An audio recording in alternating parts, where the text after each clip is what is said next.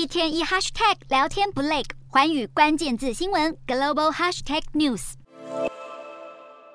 在一片争议声中，德国政府决定要让中国企业中远海运的子公司入股德国第一大的港口汉堡港。虽然德国政府决定让中资的占比降到二十四点九趴，而不是原先的三十五趴，却仍然招致批评的声音。德国政府则是极力澄清，中资的入股比例不到二十五趴，并不足以让中国进行战略投资或是控制港口营运。不过，对于这项决定，在德国政府内部和执政联盟当中都有许多杂音，包括绿党、自由民主党以及六个政府部门，特别是外交部都。在呼吁德国内阁不要重蹈对俄罗斯关系的覆辙，更不能增加战略对手中国对德国的控制。德国公民团体也指出了这一点。另一方面，中国政府对这项交易则是乐观其成。这次的中国企业入股案引发的反对声浪，或许凸显了经历能源危机之后，德国各界对于威权国家结盟或合作态度都转趋保守。